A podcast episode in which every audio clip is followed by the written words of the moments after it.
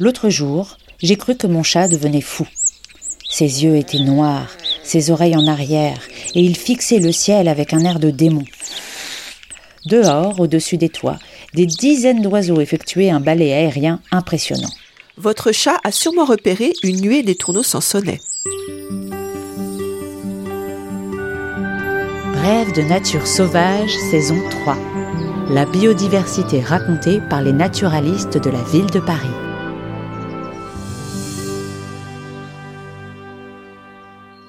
Cet oiseau commun se rencontre partout à Paris, dans les parcs, jardins et cimetières, dans les rues et les bois de la capitale. Cette omniprésence est le signe d'une forte capacité d'adaptation.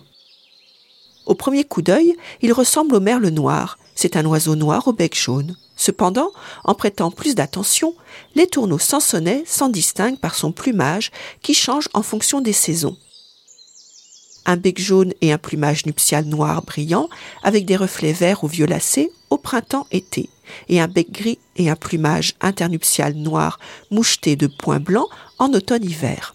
Autre différence avec le merle, sa queue est courte et carrée, et son bec est plus pointu et plus long. Au sol, les tourneaux progressent en marchant énergiquement, tandis que le merle progresse par petits bonds. Enfin, lorsqu'il vole, la silhouette de l'étourneau sansonnet est typique, avec ses ailes courtes, triangulaires et pointues, en forme d'avion mirage, et non d'avion classique comme le merle noir. Mais oui, j'en ai déjà vu dans le jardin de l'immeuble. Les oiseaux marchaient. Peut-être qu'ils cherchaient de quoi manger. Oiseaux opportunistes et omnivores, ils consomment de tout en fonction des saisons et de la disponibilité de la nourriture. Les tourneaux cherchent sa nourriture au sol, sur les pelouses.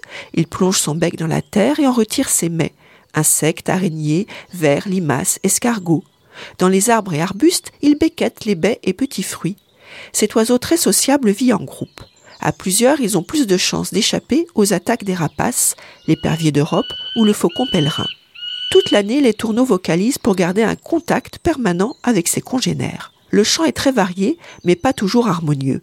Tour à tour, des sons rauques, métalliques, grinçants, souvent aigus, alternent avec des sons flûtés, des gazouillis et des imitations d'autres oiseaux, comme le pic, le merle, le loriot, la foulque, les rondelles rustiques, ou même des sons artificiels de sonneries de téléphone, de klaxons de voiture.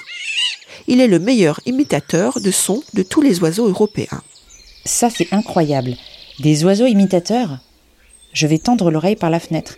Peut-être qu'ils imiteront le miaulement de mon chat. Mais est-ce qu'il y a des chances qui s'installent ici?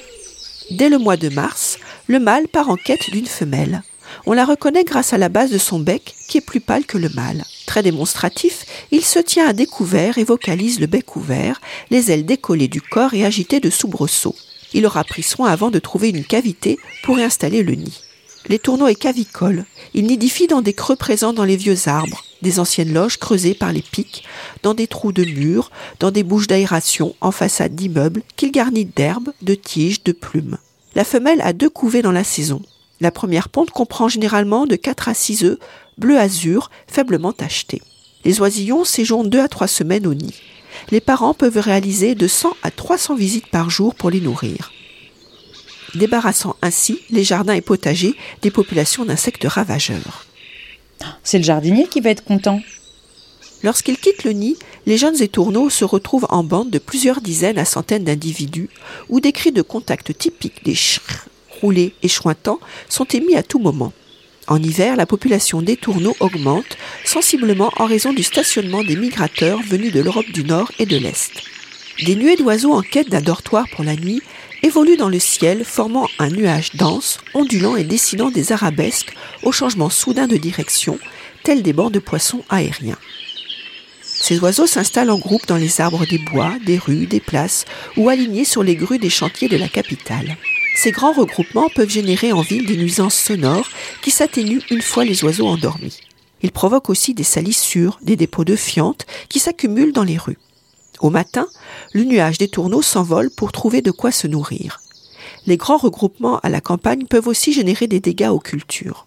Ainsi, cet oiseau commun et abondant est une espèce non protégée, classée en préoccupation mineure sur la liste rouge des oiseaux nicheurs d'Île-de-France. Il est parfois considéré comme une espèce indigène envahissante, donnant lieu par arrêté préfectoral à des mesures de régulation de ses effectifs. Dans les années 80 en Île-de-France, certains dortoirs hivernaux pouvaient atteindre un million d'individus. Aujourd'hui, la population régionale des tourneaux, encore importante, ne dépasse plus les 100 000 individus. Parmi les raisons du déclin sont en cause l'uniformisation des cultures et la diminution de celles-ci remplacées par des lotissements, la ville s'étalant sur la campagne. Dans Paris intramuros, la population des tourneaux sansonnais a baissé de moitié en dix ans. 1000 couples ont été comptabilisés par des ornithologues bénévoles entre 2015 et 2018, contre 2000 couples entre 2005 et 2008. Cette baisse de moitié des effectifs peut s'expliquer par l'isolation thermique des bâtiments qui fait disparaître des sites de nidification. Les surfaces des bâtiments isolés deviennent lisses, tout comme celles des façades des nouvelles constructions.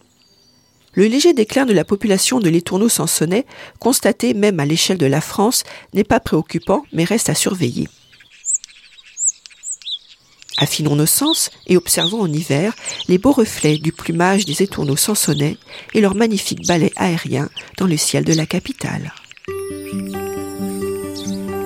Tous les 15 jours, Bref de Nature Sauvage vous raconte la faune et la flore parisienne au creux de l'oreille. Abonnez-vous sur votre plateforme d'écoute préférée.